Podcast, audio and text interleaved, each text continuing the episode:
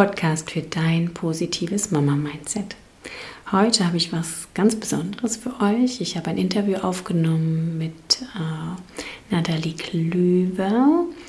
Sie ist Mama-Bloggerin, Autorin von mittlerweile fünf Büchern und schreibt über alle Themen, die dich als Mama interessieren könnten und vor allen Dingen über die Vereinbarkeit von Muttersein und Beruf, Muttersein und man selbst sein.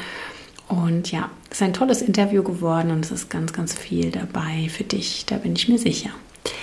Und heute lohnt es sich ganz besonders dran zu bleiben, denn am Schluss dieses Interviews gibt es noch eine Überraschung und etwas, was sich lohnen wird für dich.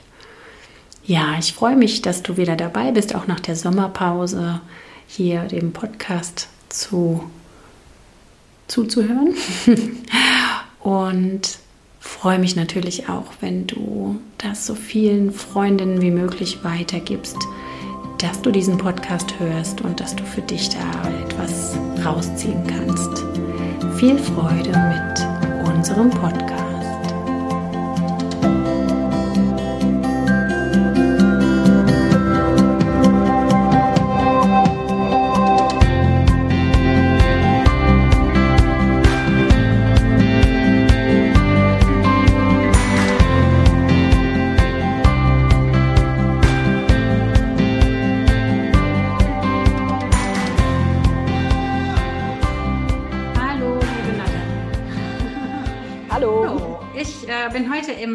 Gespräch mit Nathalie äh, Klüver und äh, freue mich sehr, dass wir hier die ganz normale Mama, so wie sie bei Instagram heißt, äh, genau.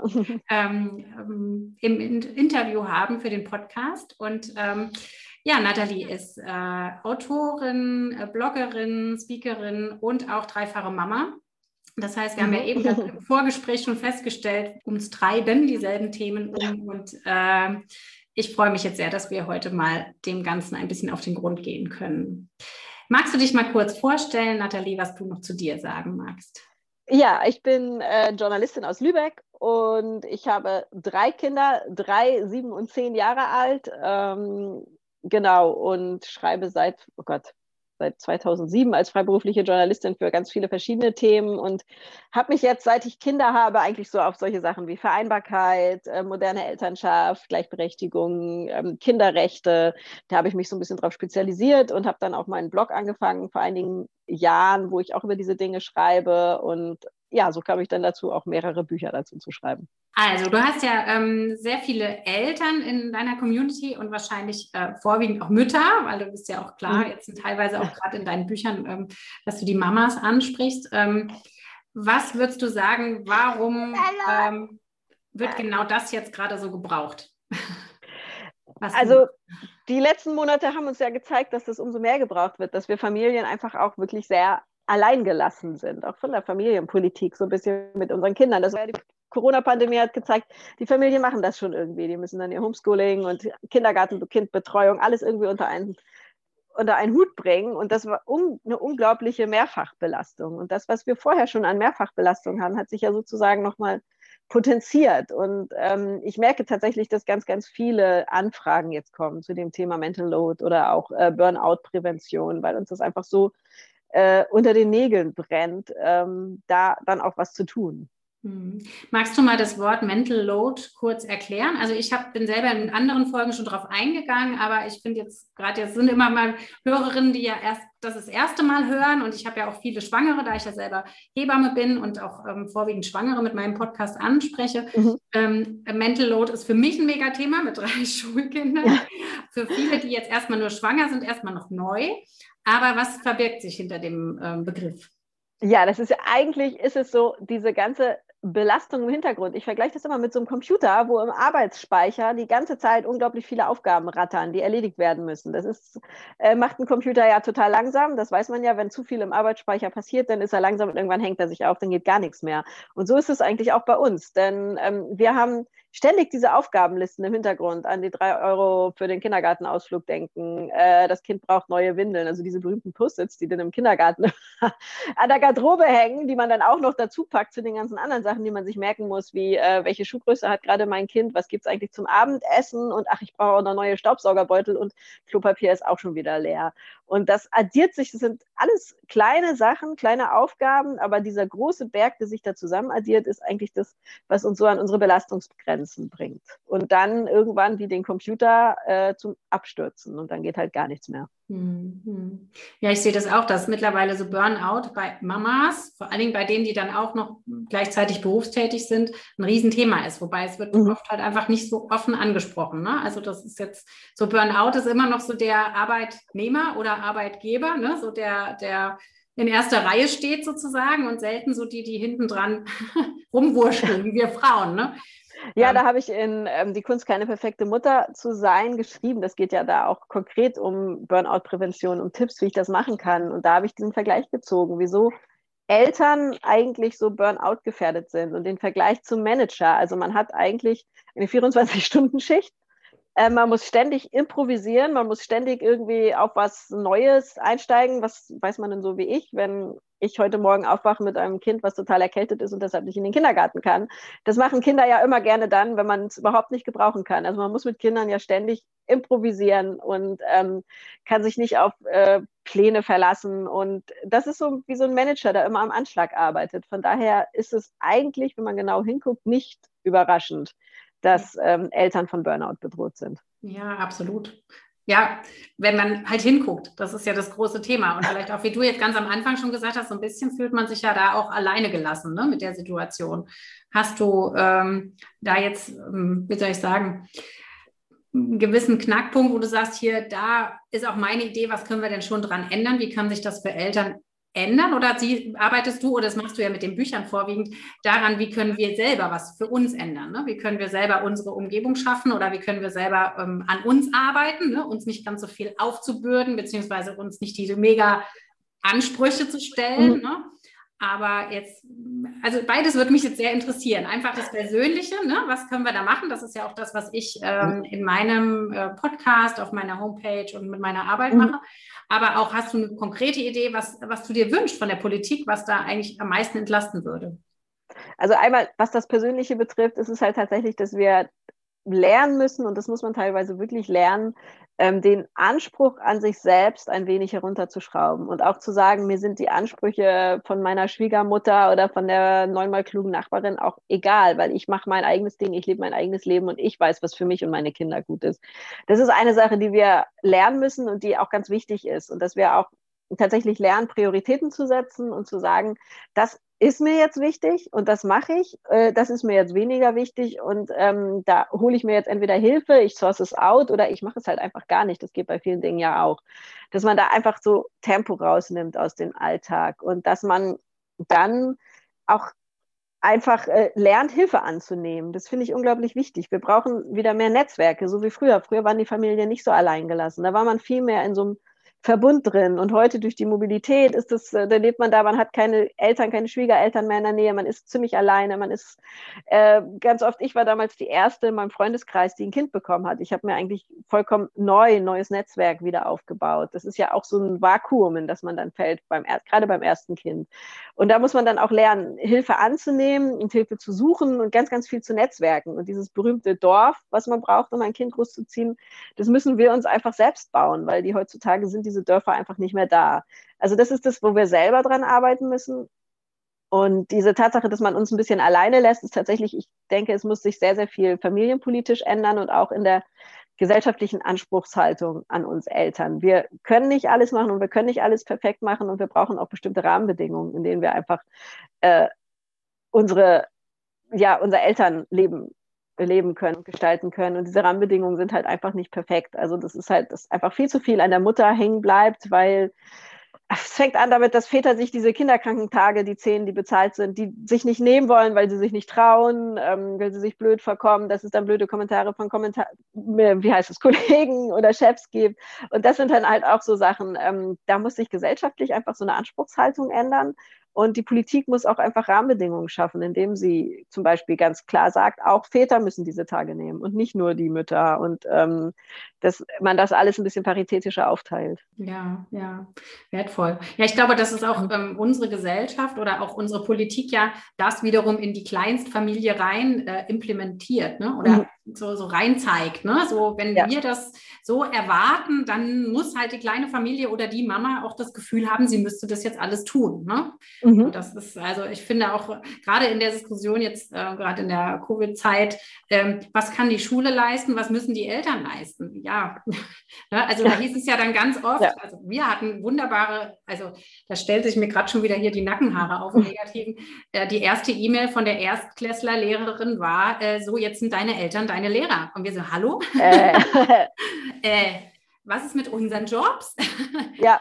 Also, das also ist, das wird ja so ganz selbstverständlich genommen. Die Eltern können das noch leisten. Und da hat sich eigentlich gezeigt, wie man in der Politik auf uns blickt. Das zeigt sich aber dieser ganzen Diskussion und das macht mich auch unglaublich ärgerlich, dass wir da so alleingelassen sind, weil das ist so symptomatisch für alles andere auch eigentlich. Ja, es ist ähm, ja mal schnell mit den Ausfallzeiten auch klarkommen. Ne? Also das, das mhm. reicht ja schon, wenn man das mit dem kranken Kind dann braucht, so wie du die Situation gerade hast.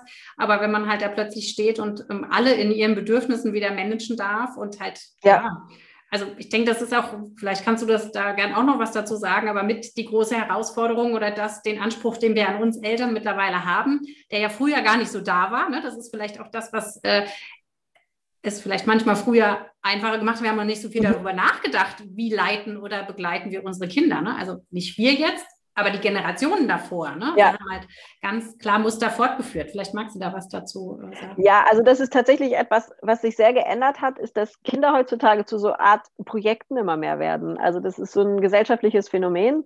Da schreibe ich auch in meinem Buch, ähm, das, was neu erschienen ist, das Kind wächst nicht schneller, weil man daran zieht, ähm, darüber, woher kommt es eigentlich, dass wir an unserem Kind ziehen und zerren wollen und es bestmöglich fördern und unterstützen wollen. Das kommt ja daher, dass ähm, man immer später Kinder kriegt und dann wird das Kind zu so einer Art Projekt. Es passiert nicht nebenbei. Und ähm, dann kommt man in dieses Vakuum in der Elternzeit, wenn man dann vorher im Beruf stand und vielleicht sogar auch erfolgreich war und auf einmal ist man nur Mutter und dann projiziert man unglaublich viel in dieses Kind. Ähm, also dadurch, dass es immer mehr Einzelkinder gibt, ist es dann noch mehr auf ein Kind projiziert. Und das muss dann halt möglichst perfekt gelingen, wobei dieses Perfekt ja auch etwas ist, was es ja gar nicht gibt. Aber man will natürlich das Bestmögliche fürs Kind und dann fängt man an, dieses Kind äh, zu fördern und dann halt auch in Bereichen zu fördern, in denen es halt blödsinnig ist, weil zum Beispiel das Trockenwerden ist immer so ein Beispiel, wo Druck halt einfach total kontraproduktiv ist mhm. äh, und sogar nach hinten losgeht. Und ich denke immer, wir müssen uns davon lösen, aus unseren Kindern etwas zu machen, was sie gar nicht sind, sondern unserem Kind einfach vertrauen, dass es sein eigenes Tempo hat und dass es auch selber sich so entwickelt, wie es für das Kind am besten ist. Ja, ja. Und zusammenhängend damit haben wir natürlich den Anspruch an uns Mütter, dass wir dann auch perfekt sind, weil wir wollen ja auch alles richtig machen. Ne? Und genau. Das, das also, äh, fängt ja schon ganz oft an, irgendwie. Also ich finde so dieser Wettbewerb, der fing schon an beim ersten Kind, beim zweiten und dritten Kind. Also konnte man sich von sowas lösen, aber das fing tatsächlich an in den ähm, Rückbildungskursen, wenn dann guckt, so, oh, der kann sich ja schon drehen. Wieso kann sich meiner eigentlich noch nicht drehen? Und schwupps ist man da so drin in so einer Spirale, wobei das total ist, wirklich Blödsinn ist, weil jedes Kind hat halt seine eigenen Meilensteine und ähm, sein eigenes Tempo und diese Spannen, in denen diese Entwicklungsschritte stattfinden, die sind so unglaublich groß. Also beim Laufen lernen ist es vom 10. bis zum 24. Monat und das ist alles normal für den ersten Schritt und man muss sich keine Gedanken machen und trotzdem ist da so dieser Wettbewerb, der ja irgendwie immer unterschwellig dann auf dem Spielplatz mitschwingt, oh, der kann schon laufen, wieso kann deiner nicht laufen? Oder die Schwiegermutter, die dann sagt, also meine Große konnte ja schon laufen mit zwölf Monaten, wieso kann das dein Kind dann noch nicht? Und dann ist immer so dieser Vorwurf, ähm, dass wir als Eltern versagt haben, weil unser Kind erst mit 18 Monaten laufen kann und nicht mit 14. Und das ist ja äh, totaler Blödsinn irgendwie. Und ich sage dann immer zu, wenn ich Workshops gebe, denkt dran, beim Vorstellungsgespräch wird euer Kind niemand fragen, ob es mit zwei oder zweieinhalb trocken war. Und es wird auch keiner fragen, ob das Schulkind jetzt im ersten Schulhalbjahr schon alle Buchstaben schreiben konnte oder erst im Mai oder Juni am Ende des ersten Schuljahres. Danach fragt später nie wieder jemand. Und deshalb muss man sich da auch einfach nicht so unter Druck setzen. Ja, ja.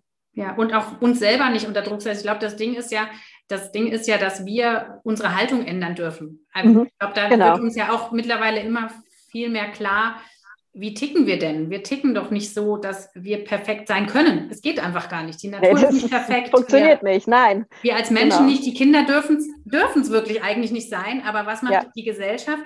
Ja, also was, was ich sehe, was ich auch auf dem Schulwesen jetzt sehe, ne, wenn du jetzt auch sagst, du hast also Kinder ja. in der weiterführenden Schule, in der Grundschule, wie, wie ist da auch der Anspruch da? Ne? Eigentlich ähm, zieht es da ja auch immer in Richtung, du musst eine Eins haben oder es soll perfekter sein, es soll besser sein. Ne? Also, dass wir eigentlich so uns das im Elternsein abverlangen, kommt ja auch, auch aus unserer Kindheit schon. Ne? Mhm. Ja, also das ist so dieses, ähm, man versucht dann auch in der Rolle als Mutter irgendwas darzustellen, was man letztendlich vielleicht gar nicht ist, aber man, man meint, ähm, den anderen fällt das ja auch alles so leicht. Und bei den anderen klappt das ja auch alles. Und ich finde es dann immer ganz wichtig, sich vor Augen zu führen, dass es halt, dass wir von dem anderen, was die anderen uns zeigen, wir sehen ja immer nur einen ganz, ganz kleinen Ausschnitt.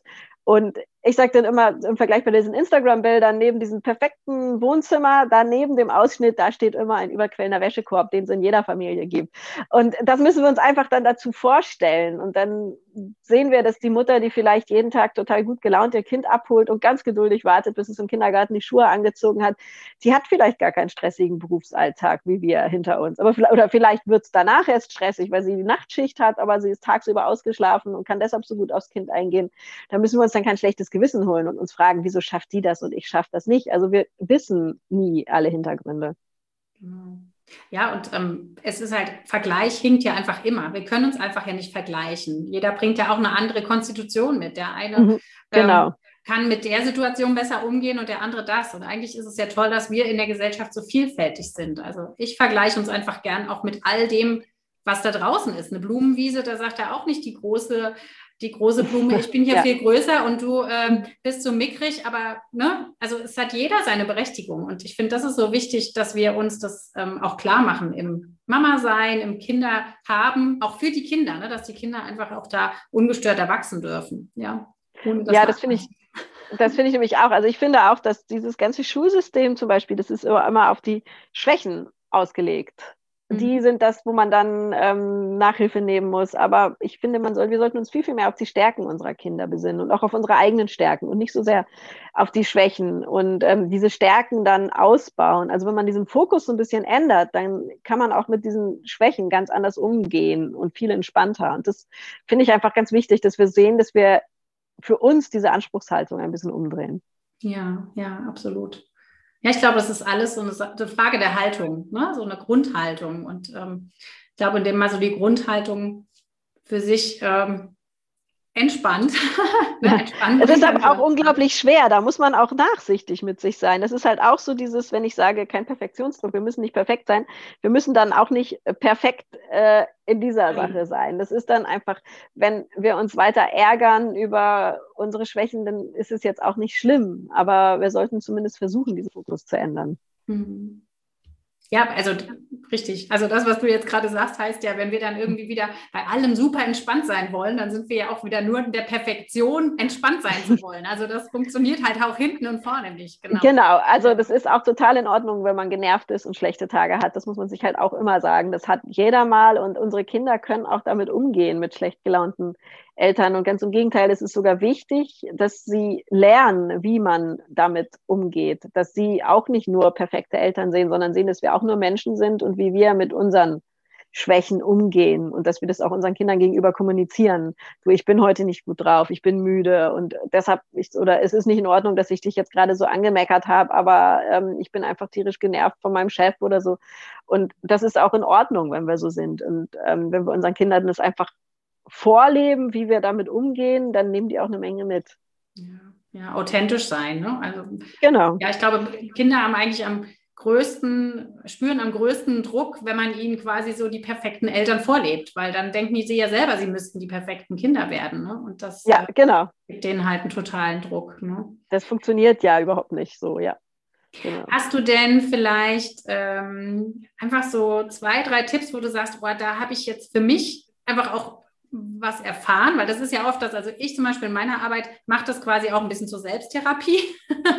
das, was ich mache, das kannst du wahrscheinlich so unterschreiben, ähm, weil man ja irgendwie damit, indem man sich mit diesen Themen auseinandersetzt, ja irgendwie auch selber Dinge rauszieht, wo man sagt, hey, cool, das hätte ich jetzt vor einem halben Jahr noch gar nicht so verstanden mhm. oder, ne, ähm, oh, guck mal, wenn ich das ändere, dann klappt das besser. Hast du so ein paar Alltagstipps, gerade so zum Mama sein ähm, und Job? Also so dieses, wie kriege ich das aufeinander? Also eine Methode, die ich immer wieder sehr, sehr gerne anwende und ähm, ist die 111-Methode, dass ich mich, das ist, was einem einfach hilft, Dinge zu priorisieren.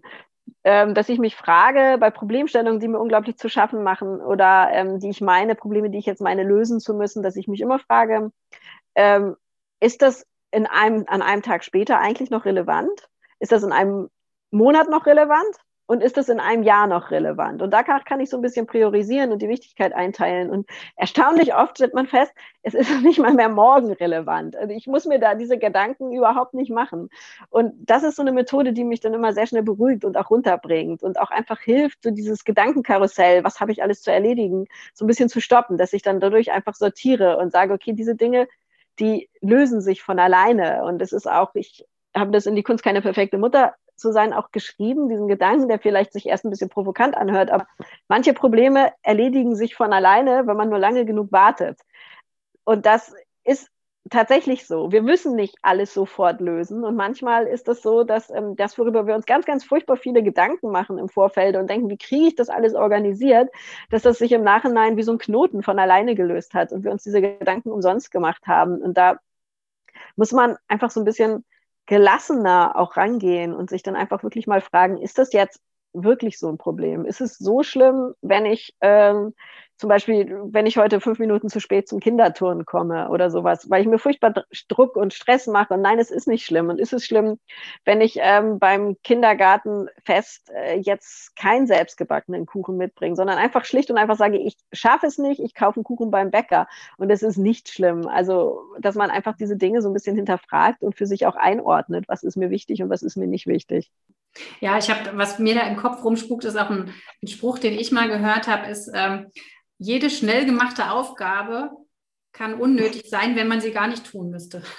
ja, genau. Also ich weiß nicht, ob ich das Zitat jetzt ungefähr so wiedergegeben habe, aber wirklich sich manchmal zu fragen, was muss man vielleicht auch gar nicht tun, ja? Mhm, also genau. Das ist immer so ein schönes Beispiel, auch wenn ich dann wirklich ähm, noch in Familie mit einem Kind. Ähm, ich bin ja noch als Hebamme, ich sage jetzt noch, weil ich mich immer mehr so in mein Herz-Bauch-Bindung-Thema äh, da reindenke mhm. und glaube ich nicht mehr so lange klassisch als Hebamme arbeiten werde. Aber wenn ich jetzt in Familien komme mit einem Kind, wo da wirklich so Sachen sind wie ich, äh, ich bügel meine Unterwäsche oder sowas, ja, wo ich dann manchmal denke, okay, man kann sich die Arbeit auch suchen, wenn man meint, man hat zu wenig oder so. Ne? Mhm. Also das, das ist ja logisch, irgendwo kommt das her. Das haben vielleicht die Eltern gemacht oder man hat sich das so, ne, man hätte das gern so ordentlich und so. Aber das äh, gibt halt so eine Relation, finde ich, wenn man dann mal in Familien guckt, die halt irgendwie vier Kinder zu managen haben oder man ja. halt berufstätig ist, auch mit einem Kind kann das mhm. ja je nach Kind ja. oder je nach Beruf sehr herausfordernd sein. Ne? Und also da, man sollte sich immer fragen, ob man die Dinge für sich tut, weil es einen selber Spaß bringt, Befriedigung verschafft oder einfach gut tut, oder ob man es tut, weil es dem Kind gut tut und weil das für das Kind jetzt einfach ähm, eine wichtige Sache ist, oder ob man das einfach nur macht, weil das irgendjemand erwartet.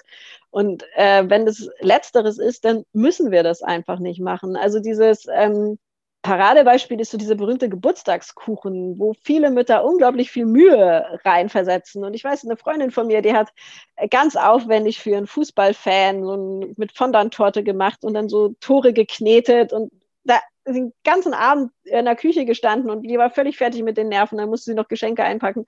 Und am nächsten Tag hat ihr Sohn diesen Kuchen angeguckt und hat gesagt, wo sind denn die Smarties? Und er fand den total doof. Der wollte einfach nur so einen normalen Kuchen mit Schokolade drauf und Smarties und äh, das so ja, so einen normalen kindgerechten Geburtstagskuchen halt. Und er hat das, und sie war völlig fertig. Sie hat überhaupt nicht geschlafen, weil sie die Nacht in der Küche stand und sie hat, ist in, in Tränen ausgebrochen und dieser ganze Geburtstag war irgendwie hinüber und die Stimmung war futsch. Und das ist dann halt so dieses, sie hat das dann überall gesehen auf Instagram und hat gedacht, ich mache das jetzt auch, was ganz Besonderes. Und das brauchen wir ja gar nicht. Also im Zweifelsfall äh, ja, wie tut es dann auch die Rührteigmischung, Fertigmischung aus dem Supermarkt und wir schmeißen Schokolade drauf. Also meine Kinder würden auch nie so eine Fußball Torte essen. Die finden es halt auch wichtig. Da müssen die Gummibärchen auf der Schokolade sein. Und das ist auch so bei solchen Sachen wie, wir müssen nicht immer alles machen. Also beim Basteln zum Beispiel. Ich habe zwei linke Hände und ähm, meine Kinder müssen halt mit ihren Erziehern im Kindergarten und in der Schule basteln, weil mir bringt es einfach keinen Spaß oder sie müssen irgendwie alleine basteln. Aber bei mir macht es nur schlechte Laune und dann ist der Nachmittag hinüber und ähm, da hat mein Großer dann auch mal selbst zu mir gesagt, Mama, wir lassen das jetzt mal, es bringt doch nichts. Und das hat mir dann halt gezeigt, dass ähm, man muss das nicht machen, weil man jetzt denkt, eine gute Mutter muss mit ihrem Kind unbedingt die Laterne selbst basteln. Also das ja. muss sie nicht. Das hat ja niemand definiert. Ja. ja, so wertvoll, genau. Diesen Druck sich nicht zu machen, weil, also einfach auch klar ähm, äußern zu dürfen oder sich klar abgrenzen zu dürfen und zu sagen, hey, das, das mag ich zum Beispiel nicht oder so. Ne? Ich mhm. denke, das ist auch so wichtig, dass man das den Kindern ja auch wiederum vermittelt, weil nur wenn wir unseren Kindern vermitteln, hey, ich will auch nicht alles machen, ja, ich spiele ja. mit dir vielleicht Lego, aber ich mag nicht gerne basteln. Oder bei uns, bei uns zu Hause gab es zum Beispiel nie Knete. Ja, ich habe schon gedacht, oh, wahrscheinlich habe ich meinen Kindern wirklich sehr viel vorenthalten, aber ich habe gedacht, die kneten im Kindergarten, aber ich habe eine absolute Abneigung gegen Knete und ähm, habe dann gesagt, da müssen sie durch. Ja, also das ähm, ist halt so. So ja. sind wir ja völlig individuell. Ne? Genau. Ja, also ich denke dann auch einfach, ähm, unsere Kinder müssen das dann auch irgendwie lernen, dass es normal ist, dass nicht jeder Mensch alles kann und auf alles Lust hat, weil sonst wachsen sie ja auch mit diesem Perfektionsdruck auf. Genau, genau. Was ähm, für ein Thema, das hatte ich jetzt für mich als Frage mir so ein bisschen vornotiert, auch was, was macht denn für dich jetzt vielleicht Sinn, sich in der Schwangerschaft schon so darauf vorzubereiten? Was, wie würdest du denn vielleicht gerade dieses Thema ähm, Schutz vor Burnout, äh, Mental Load, äh, so all das ähm, so ein bisschen in die Schwangerschaft vielleicht mit reinbringen. Was ist deine Idee dazu? Also ich finde das ganz, ganz wichtig, dass man vor der Schwangerschaft ähm, auch so ein bisschen sich damit auseinandersetzt, was kommt auf mich zu eigentlich und wie wird sich mein Leben verändern, weil also gerade beim ersten Kind ändert sich ja einfach alles und man muss sich dann auch ähm, schon von diesen Mutterbildern verabschieden, dass die Mütter alles schaffen. Also ich habe beim ersten Kind auch gedacht, also ja, kriege ich hier alles locker hin und kann ganz normal weiterarbeiten. Als Freiberuflerin hat man ja auch nicht so richtig Elternzeit und ich musste dann auch erstmal, das ist so dieser Spruch, den viele Eltern dann haben, ach, am Anfang schläft das ja sowieso die ganze Zeit. Und manche Kinder machen das ja auch. Meine Kinder haben nie viel geschlafen und dann saß ich halt da und sie haben nur im Kinderwagen geschlafen, wenn da rumgeschoben wird. Da kann ich halt auch nicht nebenher Texte tippen. Also dass man einfach sich da so ein bisschen umhorcht und auch mit anderen Eltern spricht und dann nicht ganz so unvorbereitet in diese ganzen Sachen reingeht. Ähm, da helfen zum Beispiel auch einfach diese, die, die Mama-Blogs, wie ich ja auch eine habe, wo man dann einfach mal so ein bisschen das nachliest und merkt dann auch ganz viel bei ganz vielen Sachen, dass man damit dann später nicht allein ist, dass es anderen auch so geht.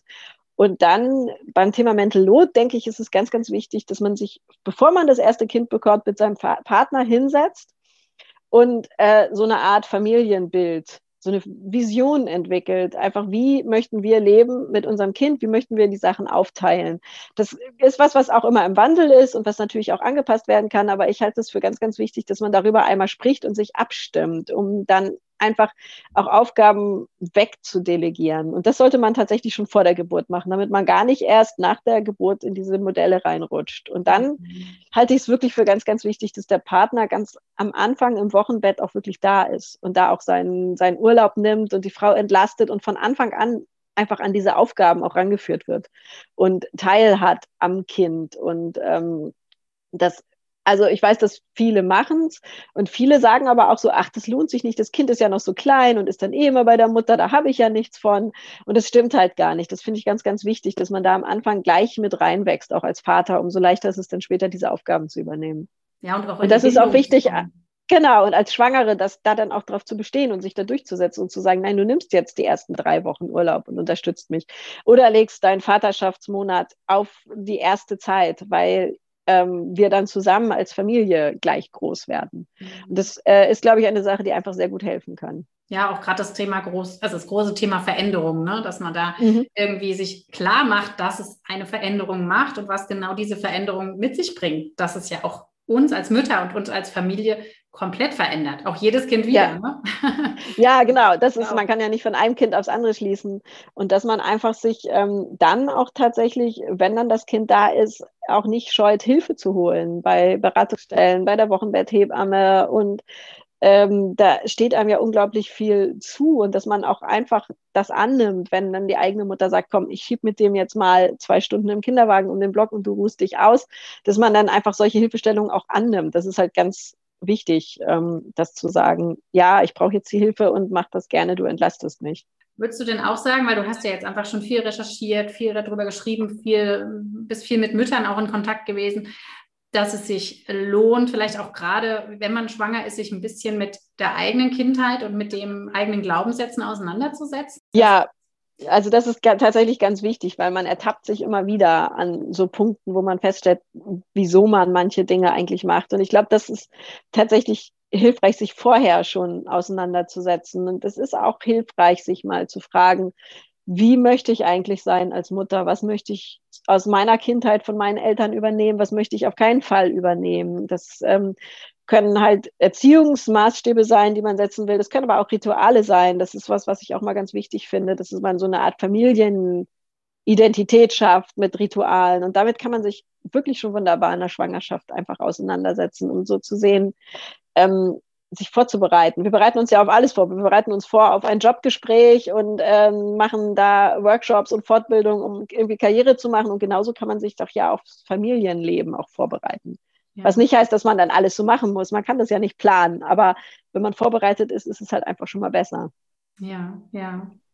Ja, und ähm, also aus meiner Sicht ist es so, dass ja auch gerade das Thema erstes Kind ist ja wahnsinnig mit, mit Vorbereitung in Hinblick im Außen beschäftigt. Ja? Also man, man schafft alles an, man macht das Kinderzimmer bereit, obwohl es erst nach einem halben Jahr höchstens gebraucht wird. Ah, also bei uns um ab drei fängt es dann langsam an, dass das Spielzeug mal nicht mehr im Wohnzimmer stand. Genau. Ja.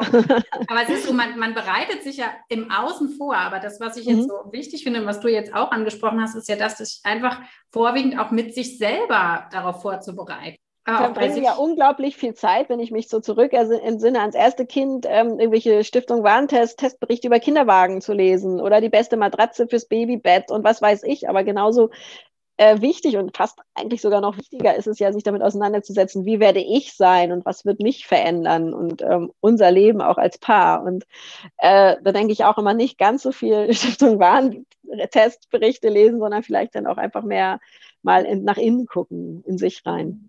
Ja, und nach den eigenen Werten zum Beispiel. Ne? Weil ja. ich glaube, das ist ja was, was wirklich sehr schwierig manchmal werden kann, wenn Werte dann ganz schwer damit übereinstimmen, ne? wie es vielleicht mhm. danach mhm. wird. Zum Beispiel ja. chaotisch, was ja Normalität ist mit Kind. Ne? Also das, das äh, ja, sich da einfach ein bisschen klarer zu werden.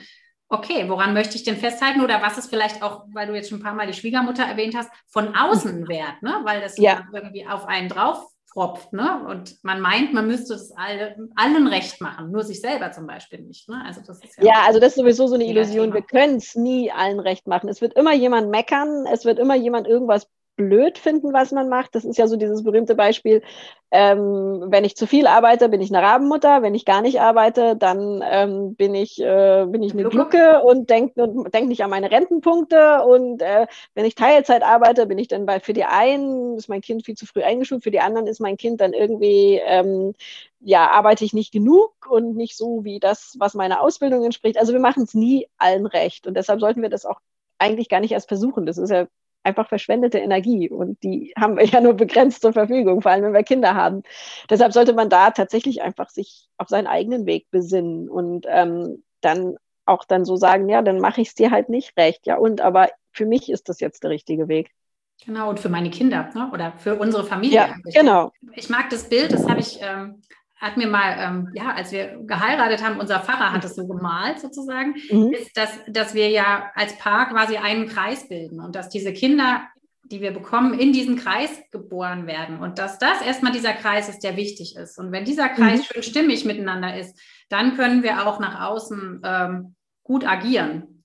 Ja. Aber ich denke, wenn dieser Kreis irgendwie ständig Einbuchtungen hat von außen, weil er immer irgendwo manipuliert ist und immer quasi man nur das macht, was keine Ahnung, die Kita vielleicht gerade von einem will, die Schwiegereltern, der ja. Job und so weiter, ne? dann ist das alles mehr wie so ein eingequetschter Ball und man ist da drin irgendwie überhaupt nicht ähm, rund, sage ich jetzt mal, ja. ne? stimmig. Und ähm, dann, dann hakt es halt an allen Ecken. Ne? Also ich denke, das ist ähm, für mich immer so ein Bild, was ich ganz gerne auch in, in meinen Beratungen aufzeige, weil ich denke, ähm, hey, ihr wollt doch erstmal funktionieren können und euch soll es doch gut gehen. Wir wollen ja allen, dass mhm. es den Kindern gut geht, dass es uns als Eltern gut geht, dass wir unsere Kinder versorgen, versorgen können. Aber das geht ja nur, wenn wir für uns sorgen. Ne? Ja, das ist wirklich so, ja. Das ist ganz wichtig, ähm, dass das einfach, ähm, einfach so ein stimmiges Bild ist, was man hat. Und was ich auch ganz wichtig finde, ist, dass das immer angepasst werden kann. Dass wir da nichts Fixes entwerfen, weil wir wandeln uns ja genauso und so verwandelt sich auch die Familie. Also das ist auch dieses, dass man schon regelmäßig auf den Prüfstand stellt, ob das eigentlich noch zu uns und unseren Kindern passt. Wie wir es tun, ja. Ja, absolut. Ja. Du hast, also das Buch, was jetzt gerade rausgekommen ist, ich nenne es jetzt einfach nochmal für alle, aber ich werde es auch in den Show Notes noch verlinken. Also das Kind wächst nicht schneller, wenn man dran zieht, ist für alle Eltern gedacht. Für Schwangere schon und für Eltern mit kleinen und großen Kindern oder was würdest du als Zielgruppe da? Also für Schwangere, die sich vorbereiten wollen, es geht auch ganz viel darum, um Themen wie, wie Stillen zum Beispiel und für Eltern von kleineren Kindern, also bis hin so zum Grundschulalter, würde ich einfach sagen, weil es geht auch viel darum, ähm, also ich habe so, so, wissenschaftlich ein bisschen recherchiert, diese ganzen Sachen, was ist eigentlich das Normale, was sind so normale Entwicklungszeiträume, um dann zu plädieren, einfach zu mehr Gelassenheit und sich auf das, ja, dem Kind einfach in seinem Tempo zu vertrauen. Genau. Mhm, sehr schön. Und es ist schon ein fünftes Buch, ja. habe ich rausgefunden. genau. Und äh, die Kunst, keine perfekte Mutter zu sein, ist ja mehr ein Buch, was wirklich schon für Mütter geschrieben ist, die oder Eltern vielleicht auch, die sich so die Sorge haben, dass sie so ein bisschen ins Burnout rutschen, oder? Habe ich das jetzt so richtig? Genau, also es ist so, es geht um Tipps, wie man sich Auszeiten nehmen kann und was eigentlich ein Burnout ist, wie man das erkennt. Es geht um Themen wie Mutter und Kind Kur, wo man Hilfen bekommt, also auch dieses Thema frühe Hilfen und so weiter. Und ähm, es geht tatsächlich auch um diese gesellschaftliche Frage, woher kommt eigentlich der Druck, der auf uns Mütter lastet? Also das ist eigentlich, was sich für Schwangere, die gar nicht erst so weit kommen wollen, genauso richtet wie für ähm, Mütter von kleineren und größeren Kindern. Mhm. Und die anderen drei Bücher, magst du noch was dazu sagen? Hast du, noch, du hast noch ein äh, genau, geschrieben, glaube ich. Dann gibt es äh, dann gibt's das Willkommen Geschwisterchen. Das ist ein ganz klassischer Ratgeber, wenn das zweite Kind kommt.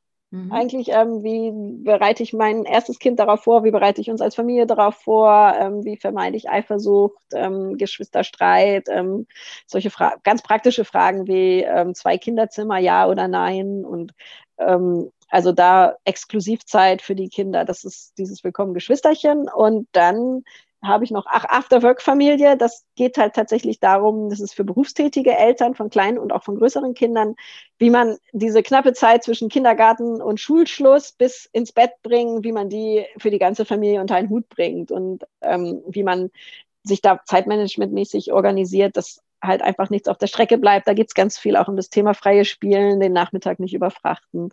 Genau, und dann gibt es noch das Familienkochbuch für nicht perfekte Mütter. Äh, das ist ähm, ja, das sind einfach ganz einfache Rezepte, die familientauglich sind, bei denen man Zutaten austauschen kann, wenn man sie gerade mal nicht im Vorratsschrank vorrätig hat. Und ähm, genau, das ist einfach so ein Familienkochbuch.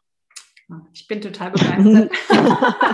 Wirklich, ich finde, das ist so, das ist, ich sehe sie schon alle in meinem Schrank stehen, weil ich denke, damit kann ich jetzt sogar mit großen Kindern noch was anfangen, weil ich irgendwo denke, dass äh, ja, das sind so die Themen, wo man, wo man immer wieder dran stößt. Ja? Also mhm. ich mit großen Kindern, aber auch natürlich in der Betreuung und in der Begleitung der Familien, die ich jetzt so habe, zu sehen, ja. ähm, da sind so viele Fragezeichen über dem Kopf, wo man sich immer fragt, mache ich das gut genug sozusagen? Ja. Oder, oder ähm, bin ich da meinen, El meinen, meinen Kindern ja eine gute Mutter sozusagen? Ne? So, und, und da ist immer so auch die große Frage, und ich denke, da, da sieht man auch so in dem, letzten Buch, wo du jetzt auch äh, gerade erst geschrieben hast, wie du so hingekommen bist, so die Basis aufzuarbeiten. Ne? So, hey, gute Mutter heißt einfach, ja. lass dein Kind wachsen. Ne?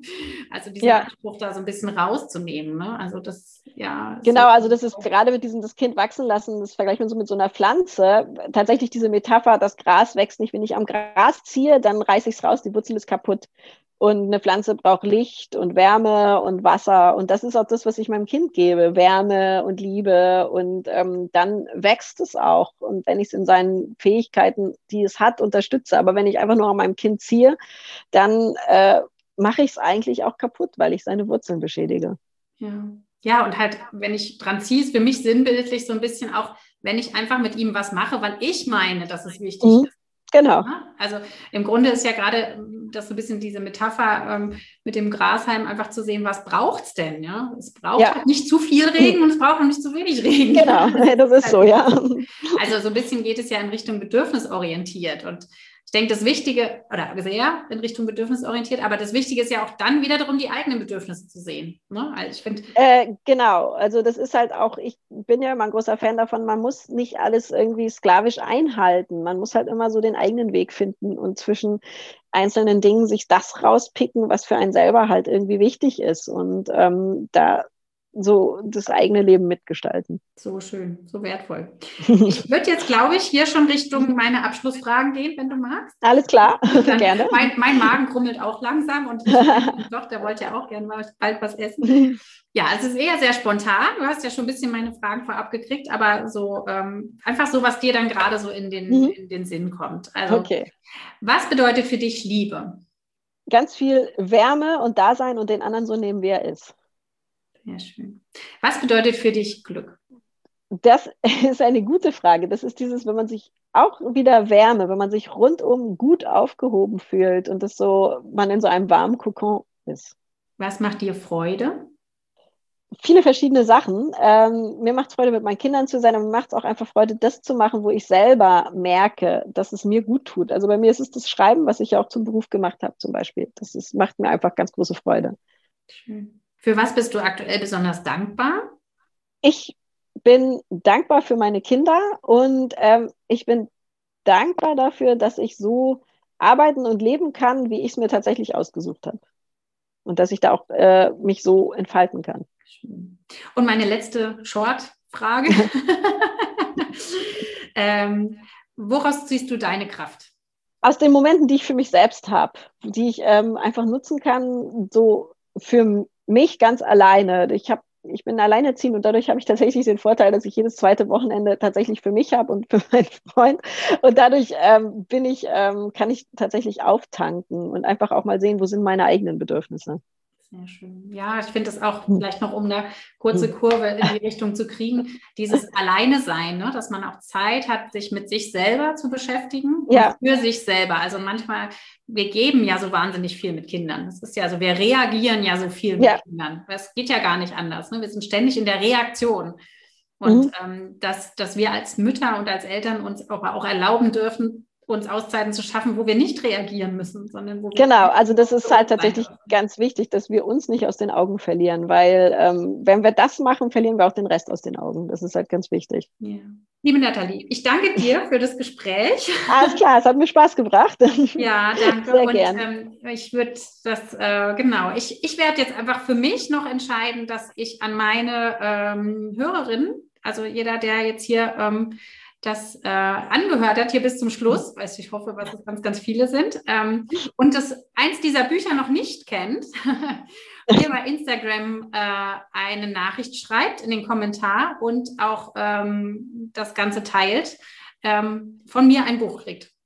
Und das okay. werde ich mal machen. Einfach das äh, jetzt so ein bisschen Nathalies Bücher, also gern, es kann auch, für jeden ist es ja vielleicht ein anderes Buch interessant. Ähm, ähm, bisschen noch mehr die, die Runde macht. Wobei ich glaube, du hast schon eine sehr gute Auflage mit deinen Büchern, aber trotzdem, ich glaube, es ist immer so wertvoll, ähm, das zu verbreiten. Ja, also, weil ich glaube, ich habe dich jetzt vorher auch nicht gekannt vor Instagram. Also, es ist halt einfach so das, dass man manchmal denkt, hm, warum kenne ich das einfach? Zum Beispiel, ne? Nein, das freut mich sehr. Das also, das ist noch so was, was ich gerne machen möchte: mhm. ähm, Bücher verlosen. Dann äh, freue ich mich, dass du dir Zeit genommen hast und wünsche dir alles, alles Liebe. Ja, danke schön. Erfolg mit dem, was du tust und so viel Kraft äh, in dem, was du tust. Und ähm, freue mich sehr, dass es so spontan geklappt hat. Ja, mache ich immer gerne.